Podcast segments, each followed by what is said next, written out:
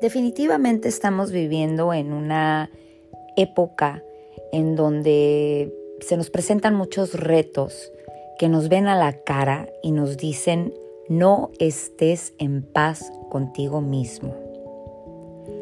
Que nos dicen sumérgete en el caos de la vida, de tu vida. Que nos dicen quédate intranquilo, Deja tu mente pensando constantemente en todo aquello que te perturba. ¿Y qué hacemos? Obedecemos a eso que nos ve a la cara y nos reta. Y francamente no lo estamos no le estamos aceptando el reto. Lo estamos aceptando y estamos viviendo con una constante intranquilidad, con un desorden mental eh, en el sentido de, de desorden de desastre, de relajo mental, de no permitir calma en nuestra mente. Y esto nos está llevando precisamente al caos. Entonces hoy les traigo seis tips para poder ayudarnos un poquito y retar a todo eso que nos dice no estés en paz para lograr derrotarlo y lograr estar en paz y tranquilos con nosotros mismos. Sé que se dice fácil, pero también sé perfectamente que no lo es.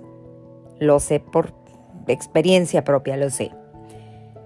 Pero poco a poco, pasito a pasito, suave, suavecito, no, ¿verdad? Esa ya es una canción, pero bueno, poco a poco, definitivamente, sí lo vamos a lograr.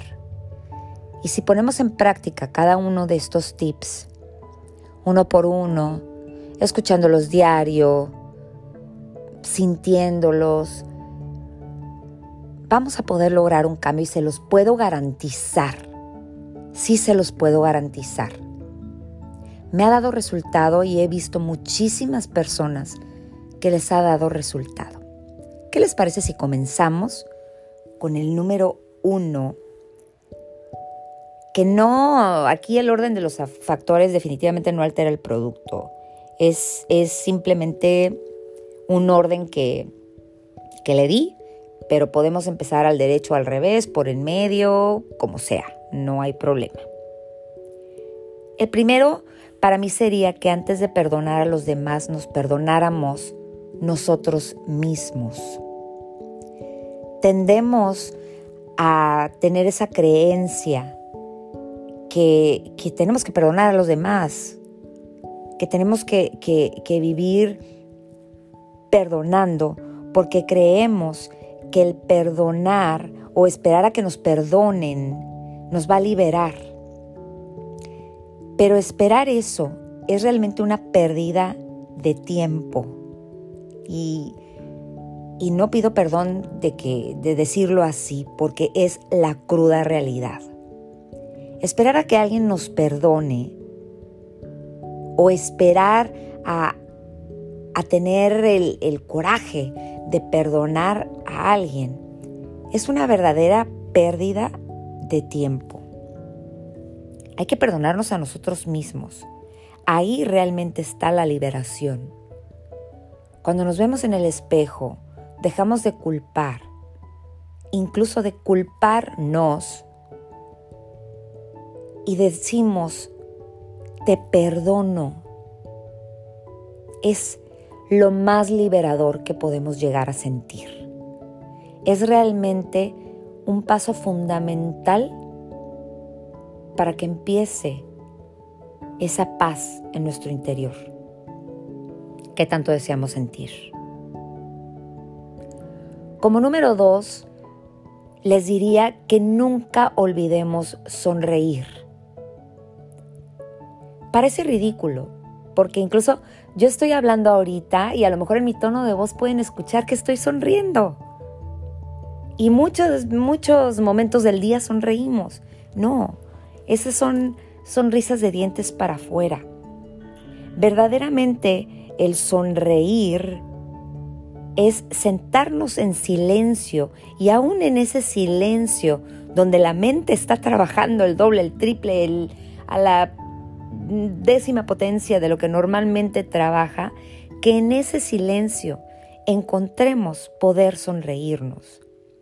Y ese es un equilibrio increíble, increíble que vamos a encontrar. Porque así se sonríe definitivamente con la mente, se sonríe con el corazón, se sonríe con el alma, con el hígado, con los intestinos, esos que se te voltean al revés cuando traes un coraje muy grande o cuando traes una tristeza o cuando traes X o Y emociones, sensaciones. Y eso que se te voltea al revés, sonreír incluso con, con los intestinos. y de verdad, imagínense nada más su intestino, imagínenselo volteado al revés, ahora imagínenselo que pone una carita feliz.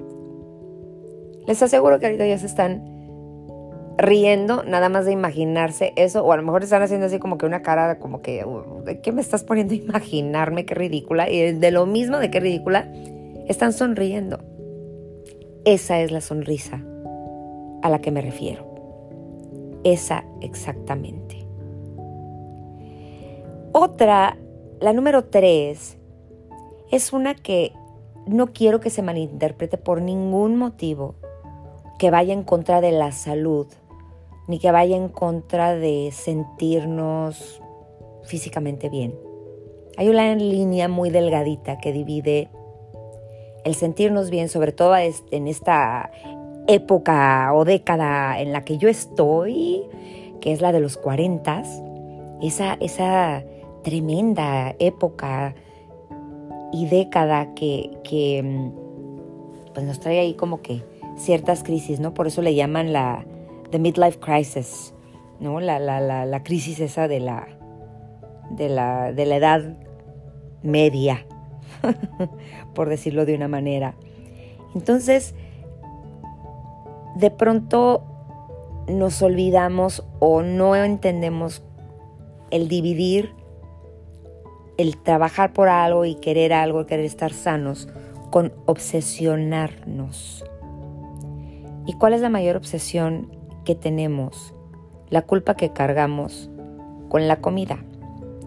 Por eso mi número tres es comer sin culpa ni remordimientos. ¿A poco no se cansan de decir, no quiero comer esto porque mañana me voy a despertar y me voy a acordar de cada cosa que comí el día anterior y a contar cada caloría que consumimos solo para saber cuántos kilos de odio nos vamos a llevar a la regadera.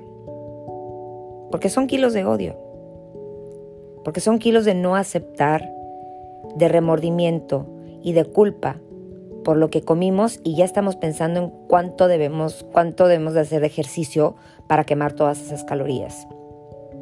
Repito, no estoy en contra de estar sanos.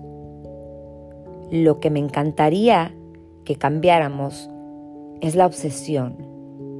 Y es que cuando comamos algo, realmente lo comamos sin esa culpa, y va a crear algo maravilloso. Porque cuando dejemos de hacer eso, va a ser porque estamos hartos de sentirnos culpable. Entonces, hasta vamos a hacer algo chusco, chistoso. Nos vamos a terminar esa pizza, nos vamos a ir a hacer nuestro día completamente normal. Al día siguiente vamos a hacer nuestro día completamente normal. Y bueno, como chusco les puedo decir, quizá nos vayamos a comprar un, un, pantalón, una tallita más grandecita, ¿no? No pasa nada, ¿qué tanto puede pasar? Realmente pensemos qué tanto puede pasar. Y si no, pues ya hacemos ejercicio constantemente y eso pues, nos va a mantener con el derecho de darnos ese lujito, de comprarnos, de comernos esa pizza, de comernos ese chocolate. No pasa absolutamente nada. ¿ok? No pasa nada. Como número cuatro, es algo bien difícil, fíjense. O bueno, vamos a llamarlo retador, porque me gusta llamarlo retador. Hay que llamar las cosas de diferente manera y de esa manera no lo vamos a tomar como es difícil, es imposible, no puedo. Lo vamos a tomar como, ok, es un reto. Un reto es algo que sí podemos, o es algo de pérdida que podemos luchar, luchar para combatirlo. Tenemos que recordar en todo momento que nuestro principal amor es el propio. Todos solemos poner como nuestro principal amor el de nuestros hijos, el de la pareja, el de nuestros padres, el de...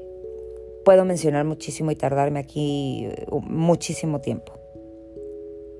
Pero si no tenemos ese amor principal, que es el propio, ¿cómo pretendemos creer que estamos amando a todas esas personas que mencioné de la manera correcta, de la manera adecuada, si nosotros no nos ponemos primero? Y también, porque es también importante, ¿cómo vamos a esperar que nos amen a nosotros si nosotros no nos amamos?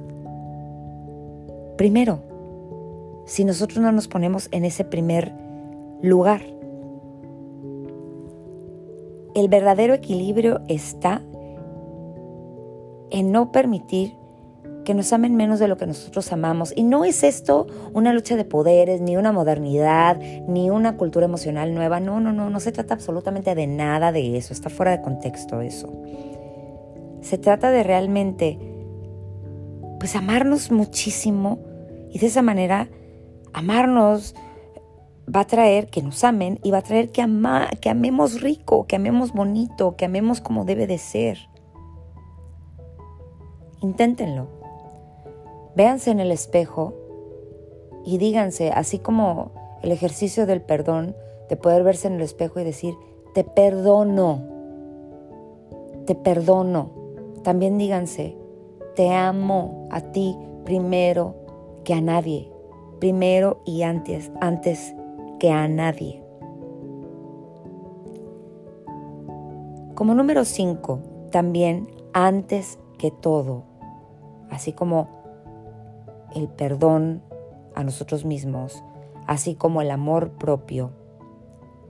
También antes que todo, hay que sentir paz con nosotros mismos. Tenemos que aprender a seleccionar nuestros pensamientos de la misma manera en la que seleccionamos la ropa que nos vamos a poner cada día. Porque eso es algo que podemos cultivar. Otra cosa que es una palabra que quizás a mí me gusta muchísimo decir, de la línea, fina línea que divide una cosa de otra. Muchas veces creemos o queremos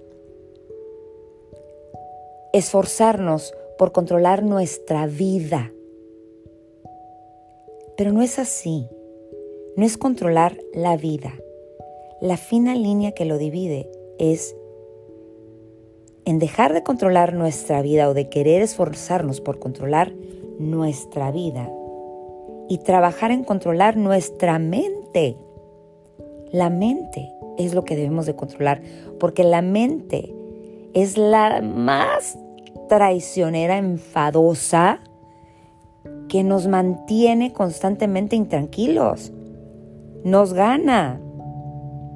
Nos gana nos pone zancadillas, nos pone trucos, nos dice no puedes, nos dice estate inquieto, estate en paz, ponte culpas, no te quieras, no te perdones. Entonces, si no podemos controlar esos pensamientos, si no podemos controlar nuestra mente, siempre hay una cosa de la que sí podemos estar seguras. Siempre, siempre vamos a tener problemas. Y ya, ya, hay que enfadarnos de los problemas. No hay que enfadarnos de las personas, no hay que enfadarnos de, de lo que nos pasa. No, hay que enfadarnos de los problemas. Y enfadándonos de los problemas por añadidura, ya todo lo demás cae. y todo lo demás desaparece. Así, así como troné mis dedos, rápido, instantáneo.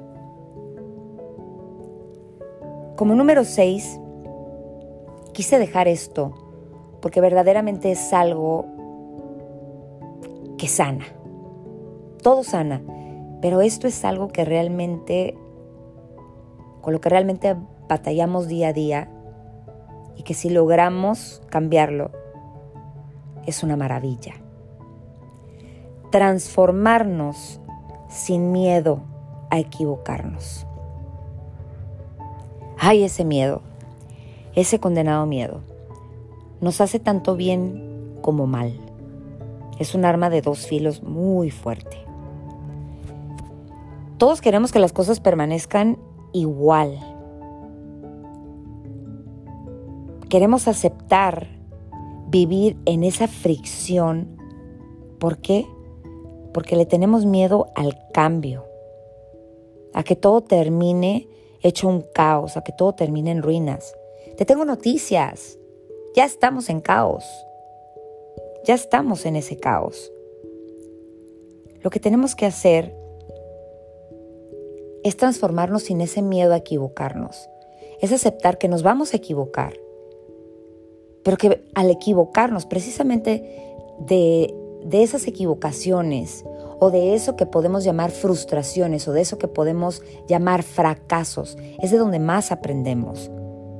Lo único que tenemos constante en la vida, lo único que tenemos seguro en la vida, es el cambio. Y en ese miedo al cambio, pues estamos fregados, por no decir lo peor. Pero cada quien póngale el nombre, el nombre que quiera. Estamos fregados, estamos arruinados, estamos jodidos no existe algo constante. ¿A qué le tienes realmente miedo de esos cambios? ¿A no poder? Te reto a que intentes. Te reto a que te digas a ti mismo, sí puedo. Te reto a que te digas a ti mismo, ¿cómo de que no? A que veas tú a ese reto que te está viendo y ahora lo agarres tú y lo veas a la cara y le digas, no señor, no señora, no señorita, no como le quieras llamar. Conmigo no puedes. Con mi paz no te metas. Con mi calma no te metas. Con mi amor propio no te metas. Con mi perdón no te metas. Con mi paz mental, con mi tranquilidad emocional, no te permito que te metas. ¿Quién tiene el control? Así que con estos seis tips te reto yo a ti, me reto a mí misma y los reto a que ustedes se reten a ustedes mismos a hacerlo, a vencerlos, a intentar, a pararse y decir lo voy a lograr, no decir lo voy a intentar y ahí se queda en el baúl de los intentos y abran ese baúl y está repleto, se desborda, es más, no lo tienen ni que abrir, se abre solito. A decir, lo voy a hacer, lo voy a vencer, voy a poder, lo voy a lograr. Muchísimas gracias. Suscríbanse para escuchar este y todos los podcasts que voy subiendo. Les agradezco mucho acompañarme. Soy Jackie Garrido y nos vemos muy pronto en Reinventando el Caos.